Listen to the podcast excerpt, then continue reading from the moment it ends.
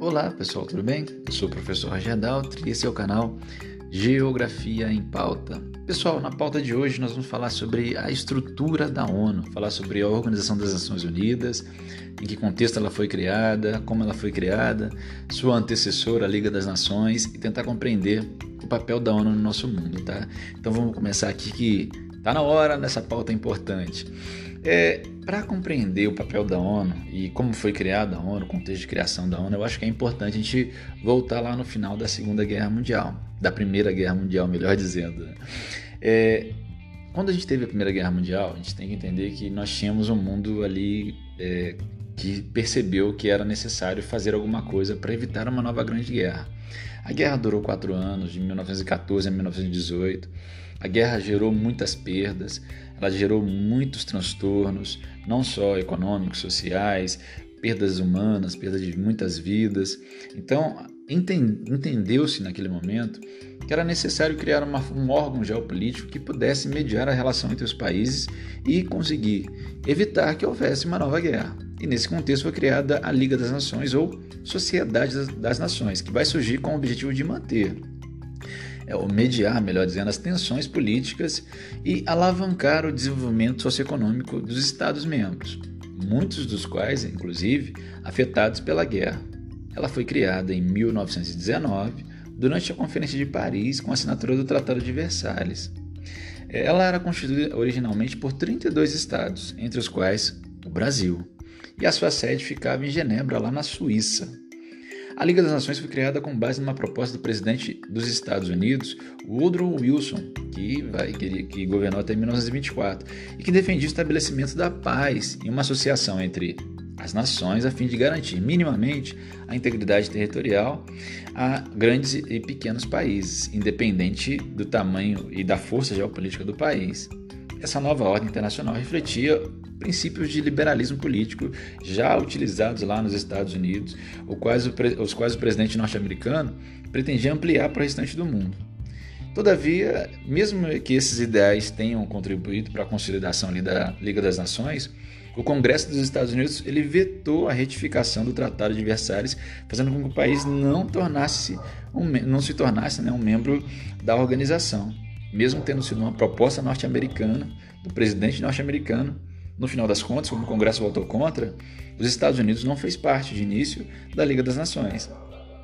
Além da Secretaria-Geral e da Assembleia-Geral, a Liga das Nações era composta por um conselho, que era o principal órgão pelas decisões, por qual passava as decisões políticas, eh, e originalmente ele tinha quatro países, que eram o Reino Unido, a França, a Itália e o Japão. Eles tinham presença permanente em todas as decisões. Em 1926 houve o ingresso também da Alemanha e o Conselho passou a ter cinco integrantes e mais tarde, em 1934, houve a entrada da União Soviética que ampliou para seis o número de países membros do Conselho é, da Liga das Nações, que era o principal organismo. Então, em si, nós tínhamos seis países ali que tinham as principais decisões na Liga das Nações. Ela representou a coexistência entre as práticas das antigas e a nova política internacional, entre aquele liberalismo político dos Estados Unidos é, e o que aquilo significava como o olhar da economia do mundo, as grandes decisões, os, os novos rumos do planeta, quais medidas seriam tomadas pelas grandes potências e tudo mais, né, galera? A principal meta da Liga das Nações era manter a paz mundial. Isso foi evidente desde o início. Com, porém, ela tinha um problema muito sério, né? ela não possuía forças armadas. Quando necessário, eram feitas sanções econômicas decididas pelo Conselho. Nesse sentido, a gente considera que, que, ela, que a instituição ela teve até algum êxito ao arbitrar alguns conflitos por fronteiras territoriais em regiões como nos Balcãs, que atualmente abriga parte do território da Macedônia, da Albânia, da Sérvia, da Bulgária e algumas outras áreas, e na América Latina.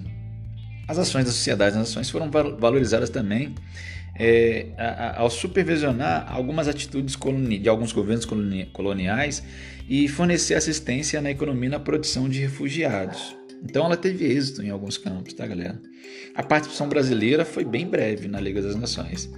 É, participou de negociações de paz em Versalhes, no final da Primeira Guerra, é, tornando-se ali um dos membros fundadores, né, um daqueles membros fundadores iniciais, mas após insistentes derrotas e tentativa de conquistar uma vaga permanente no Conselho e ficar isolado é, diplomaticamente dentro do, do, do, da Liga das Nações, é, o governo brasileiro decidiu sair. Ainda em Arthur, Arthur Bernardes, é, entre 22 e 26, o Brasil decidiu retirar no finalzinho do governo de Arthur Bernardes, lá em 1926, decidiu se retirar da Liga das Nações. Né? É, o problema é que a Liga das Nações ela tinha algumas fragilidades. É, Para poder selar a paz mundial é, apoiada por essas grandes potências. O fato de não ter exército era delicado. Ela não evitou, por exemplo, alguns novos conflitos internacionais sangrentos que eclodiram com invasões como as forças, as forças japonesas lá na Manchúria, no Nordeste é, chinês, lá em 1931, da Itália sobre a Etiópia na década de 30, é, com o surgimento, ela falhou também com o surgimento de, de impedir né, o surgimento de políticas totalitárias, imperialistas, e inclusive colocar em xeque uh, o ideal de uma opinião pública mundial favorável à existência desse organismo. Também não conseguiu impedir ou evitar minimamente a Guerra Civil Espanhola, que foi lá de 1936 até 1939, nem a, a sanção de políticas como o nazismo, né? com várias invasões promovidas pela Alemanha que contribuíram para deflagrar a Segunda Guerra Mundial. Em 46, já no final da Segunda Guerra Mundial, ela acaba se dissolvendo e deu é, espaço né, para a formação de uma nova liga que agora foi chamada de Organização das Nações Unidas, como a gente conhece a ONU. Essas fragilidades da Liga das Nações e a sua dissolução abriram espaços né, para, a nível internacional, a criação de outros organismos internacionais que pudessem estar tomando o seu lugar na ideia de impedir uma nova guerra mundial. Já que a Liga das Nações não conseguiu promover, impedir a, a, a Segunda Guerra Mundial, era necessário, e entendeu-se isso, que houvesse um órgão geopolítico que fosse mais forte e conseguisse de fato impedir a realização de uma terceira guerra mundial. Ainda antes da rendição dos países do eixo, da Alemanha, da Itália e do Japão, líderes de, dos países aliados se reuniram para criar uma instituição internacional com o intuito de substituir a Liga das Nações, que por fim acabou se dissolvida realmente em abril de 46. Dessa forma, 50 países participaram da conferência sobre a organização internacional que ocorreu em São Francisco em abril, entre abril e junho de 45, e em outubro daquele mesmo ano, de 1945, foi fundada a Organização das Nações Unidas, a ONU, sediada em Nova York e é, atualmente constituída por 193 Estados-membros, 193 países. Tá? Assim como existia como, como a extinta Liga das Nações, a ONU tinha também o ideal de promover a paz e o desenvolvimento global progresso social, econômico, as melhorias das condições de vida, com ampla liberdade, alcançar o progresso econômico e social de todos os povos. O surgimento das Nações Unidas representou uma proposta de governança em escala global, algo que até então era inexistente no mundo no século XX. No encerramento dessa conferência, tá, galera, das Nações Unidas, é, no dia 26 de julho de 1945, foi assinada uma Carta das Nações Unidas. A outorga do documento revela o espírito idealista e o anseio pela paz após uma primeira metade de século marcado por, por, profundamente por duas grandes guerras. Tá? Então, na Carta das Nações Unidas, nós tivemos ali a criação de é, princípios básicos que garantiriam minimamente a dignidade e a qualidade de vida dos diferentes povos do mundo. É importante também entender como a ONU funciona. Esse órgão foi criado para impedir a Terceira Guerra Mundial. Como é o seu funcionamento? Ela tem órgãos principais e órgãos subsidiários, entidades menores. Ela tem, ó, Assembleia Geral. Daqui a pouco a gente fala sobre cada um deles, tá, galera? Assembleia Geral, que tem órgãos subsidiados, com vários comitês, outras pequenas entidades, alguns institutos de, de treinamento, alguns fundos, algumas organizações e tratados relacionados. Tem o Conselho de Segurança, que também tem um órgão subsidiário, tem é, mais de um, na verdade, órgão subsidiário. Tem o Conselho Econômico Social, que tem comissões regionais, comissões técnicas, tem agência especializada, tem o secretariado, que tem departamento escritório, e são muitos departamentos de escritório que vão criar, vão cuidar dessa parte administrativa, tem a Corte Internacional e tem o Conselho de Tutela. Mas é, cada um desses organismos aí da ONU, como eles funcionam, qual a sua importância? Vamos lá. Começar pela Assembleia Geral. É formada por todos os países membros da ONU tendo todos eles o mesmo poder de voto. Isso é muito importante. Cabe à Assembleia Geral nomear o secretário-geral, seguindo a recomendação do Conselho de Segurança, obviamente. Além disso, ela decide a quantidade de contribuição de cada Estado-membro e a finalidade dessa verba. Por fim, as reuniões da Assembleia Geral, tradicionalmente abertas com o discurso do representante brasileiro, em geral o presidente ou ministro das Relações Exteriores, têm um caráter de discussão e recomendação a respeito de todos os temas tratados na ONU, porém sem a função decisória que cabe ao Conselho de Segurança. Então, a Assembleia Geral é onde todos os membros, os 193 estados, é, Estados-nação que fazem parte, os outros que ainda não são reconhecidos como Estado-nação, todos que fazem parte da ONU participam e têm o mesmo poder de voto na Assembleia Geral, onde são indicado o secretário-geral, onde é né, indicado secretário-geral e discutido as pautas e os temas que você é, distribuídos pelos outros órgãos e as, as decisões de maneira geral vão sair a partir da observação desses outros órgãos que a gente tem na Assembleia é, dentro da ONU. A Assembleia Geral é quem norteia, mas ela não tem o poder decisório é, de cada uma das pautas que ela vai levantar ali. Ela também determina quanto cada Estado-nação vai contribuir e também, claro, a partir da, de um ajuste entre os países, né? É, e o papel de cada um deles dentro desse organismo, tá, galera? O segundo órgão, esse é um órgão importantíssimo, já que o fundamento principal da ONU não era o estabelecimento da paz, tem a questão econômica também, mas estabelecimento da paz. Então nós temos aqui, além da Assembleia Geral, o Conselho de Segurança. Responsabilidade dele é a paz, segurança internacional.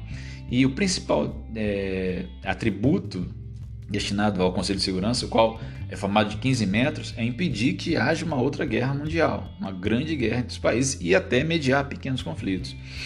É, nós temos 15 membros no Conselho de Segurança, sendo cinco deles membros permanentes.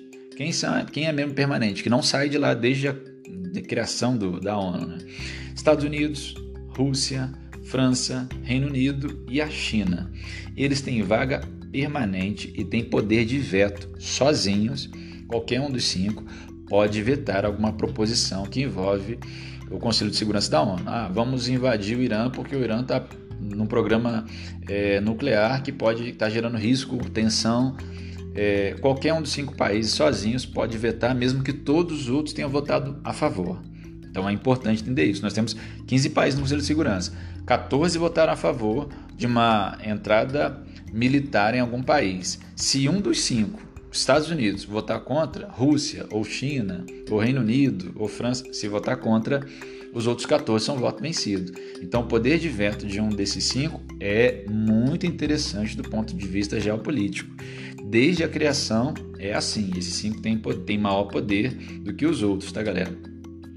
Utiliza-se do veto, utilizar-se do veto, né, significa impedir que determinada decisão seja posta em prática, ainda que todos os outros concordem. As outras 10 vagas, além desses cinco membros permanentes, elas são preenchidas por um período de dois anos e elas são é, rotatórias, né? De dois em dois anos, a gente vai mudando os outros dez membros. Cinco permanecem desde 1945, desde a criação da ONU. Os cinco permanentes no Conselho de Segurança, que é o órgão mais importante na questão geopolítica militar. Então, cinco são de membros permanentes desde a criação do órgão e os outros dez de dois em dois anos vão mudando, tá? É importante entender isso. Além do Conselho da Assembleia Geral e do Conselho de Segurança, temos o Conselho Econômico e Social. O Conselho Econômico Social é um dos mais importantes órgãos existentes dentro da ONU. Nele estão a gestão de instituições como a Organização das Nações Unidas para a Educação, para a Ciência e Cultura, que a gente chama de Unesco, a Organização Mundial da Saúde, que nesse ano de pandemia, em meio à pandemia do Covid-19, foi muito importante e é muito importante seu papel e sua atuação a Organização para, para Alimentação para Agricultura, a FAO, a Organização Internacional do Trabalho, a OIT, e entre as principais funções estão coordenar o trabalho econômico e social da ONU, colaborar com os programas sociais desenvolvidos pelas Nações Unidas, desenvolver pesquisas, relatórios sobre a situação do mundo e promover, é claro, o respeito aos direitos e liberdades do indivíduo. Esse Conselho Econômico e Social é importantíssimo para fazer estabelecer um outro fundamento da ONU importante, que é o desenvolvimento dos povos, né, dos diferentes países. Vamos lembrar lá que a Liga das Nações além de impedir a terceira, a segunda guerra mundial, ela tinha também como fundamento fazer com que os países pudessem desenvolver, desenvolver é, propiciar né, o crescimento econômico dos países membros. A ONU também tem isso. E para isso ela criou um Conselho Econômico Social que vai trabalhar com vários outros órgãos relacionados a esse Conselho Econômico Social. É, é esse conselho que vai mediar a relação para que haja promoção de desenvolvimento econômico entre os diferentes países, tá bom? E, e o respeito aos indivíduos, é, obviamente. Também temos como um órgão importante o secretariado. Entre os demais órgãos da ONU, o secretariado é a entidade puramente administrativa ela presta serviço aos diferentes setores da, da Organização das Nações Unidas. Seu chefe, o chefe do secretariado, é o secretário-geral, que é nomeado pela Assembleia Geral, como eu falei no início, que tem todo mundo tem o mesmo poder de, de, de voto, né? diferentemente do Conselho de Segurança. É, e ele vai executar um mandato normalmente de cinco anos, a fim de administrar as forças de paz, analisar os problemas socioeconômicos, organizar as grandes conferências, tornar público o trabalho da ONU. Em 2017, foi nomeado para esse cargo de secretário-geral da ONU o português Antônio Guterres. Então hoje nós temos um secretário-geral que é português, que é europeu, que está à frente, que foi eleito em 2017, para um mandato de cinco anos. Então é o órgão puramente administrativo da ONU, tá galera? Então fique atento nisso. Então, Assembleia Geral, Conselho de Segurança, Conselho Econômico e Social, Secretariado. Ainda faltam dois organismos importantes. Quais são eles? O Conselho de Tutela.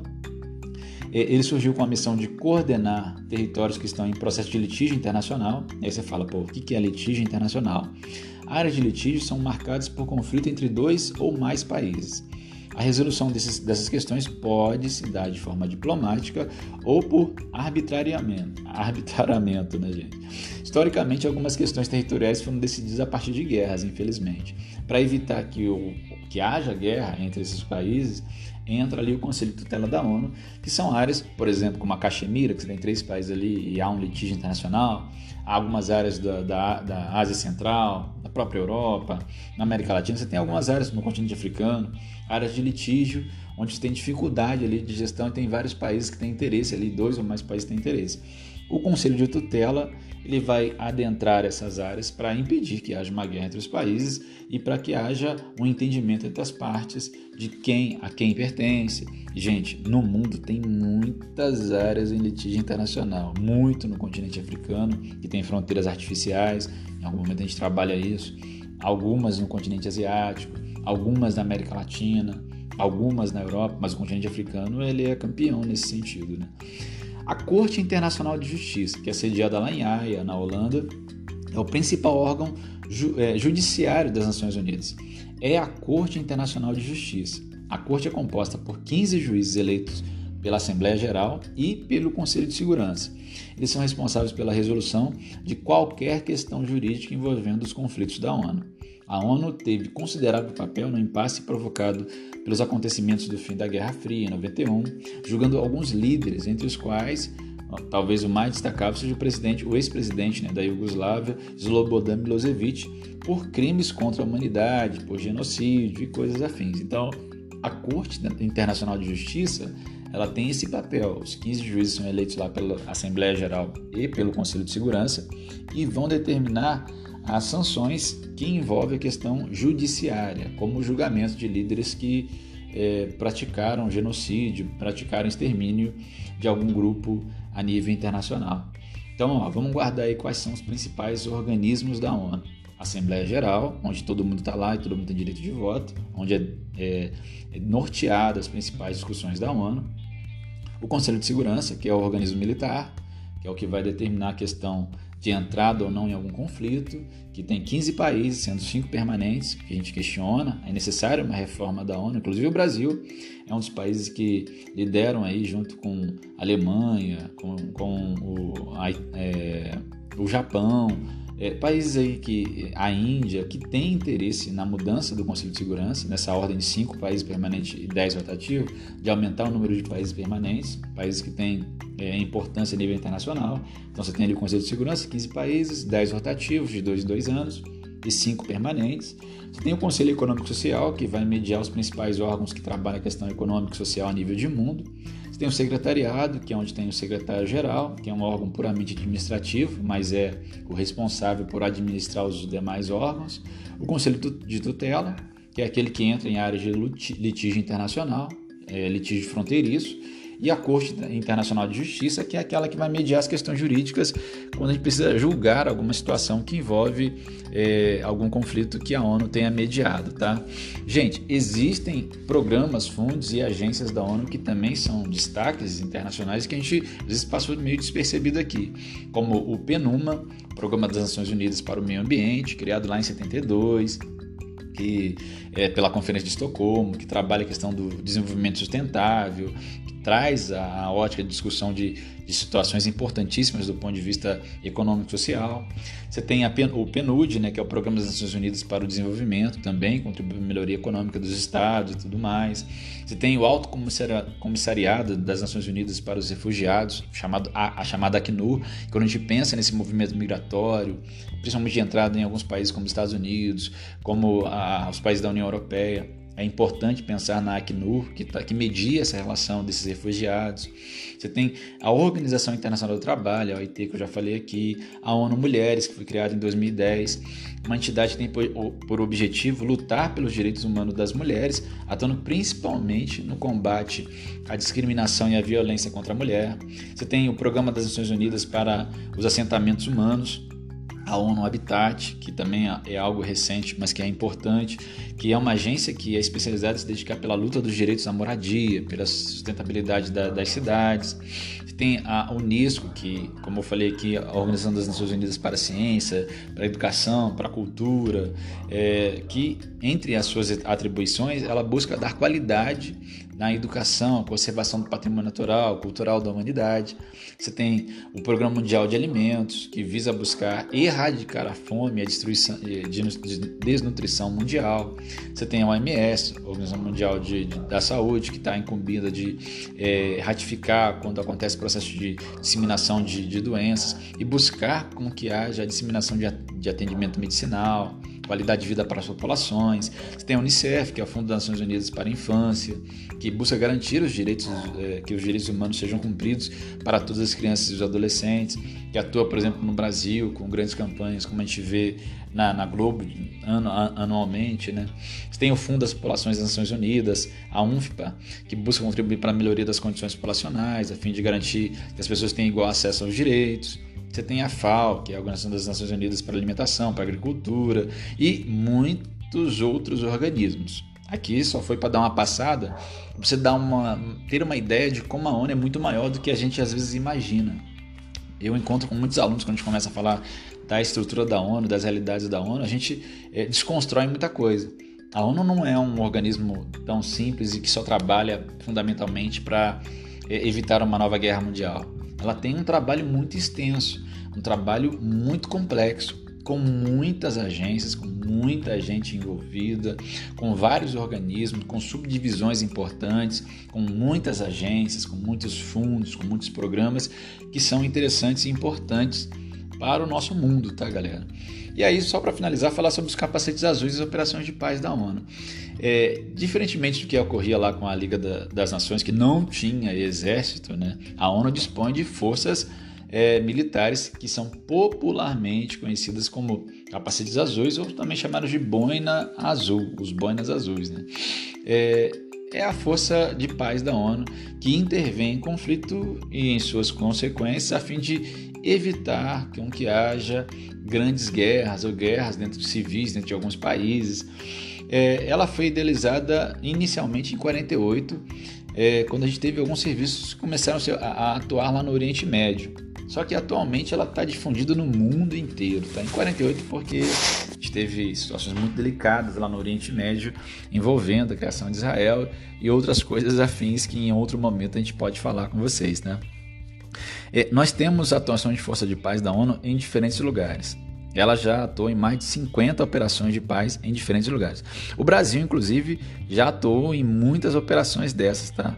O Brasil atuou, por exemplo, no Haiti, numa é, num, num, grupo de tropas que foi conhecida como MINUSTAH, né, que é a Missão das Nações Unidas para a Estabilização do Haiti. Entre 2004 e 2017, o Brasil sediou essa, essa missão, mas o Brasil já trabalhou em missões em Angola, em Moçambique, no Timor-Leste, no Haiti, no Líbano, territórios do Saara Ocidental, na República Democrática do Congo, no Chipre, no Sudão do Sul, em Aibei, nossa, nós, em muitos lugares. E as tropas brasileiras sempre tiveram um papel importante no comando de várias ações, principalmente nessa no Haiti de 2004 2017, que visou o restabelecimento da ordem e da segurança. Então, galera, quando pensar na ONU, pensa nesse organismo extremamente importante para o nosso planeta hoje. Nós vamos ter, claro, um olhar crítico para algumas situações, falar sobre a reforma do Conselho de Segurança, que, como eu falei para vocês, com cinco membros permanentes, é, talvez não caiba para o nosso mundo hoje, com a ordem geopolítica que a gente tem hoje no nosso planeta. Realmente é necessário que outras forças geopolíticas que surgiram ao longo das décadas de 50 até os dias atuais, eles também sejam representados no Conselho de Segurança. Mas os organismos que envolvem diretamente a questão do desenvolvimento, da economia, da qualidade de vida, que trabalham o trabalho, o papel da diferentes grupos e povos, são também essenciais para entender a ONU como um todo. Galera, deixa eu fazer um convite para vocês antes de terminar. Convidar vocês a assistirem o Geografia em Pauta também no YouTube, né? Nós temos um canal no YouTube lá e eu faço convite para vocês poderem estar tá assistindo nossos conteúdos lá também, tá? Quero agradecer a audiência de vocês, obrigado por essa audiência, por essa paciência e daqui a pouco a gente volta. Até a próxima. Eu fui.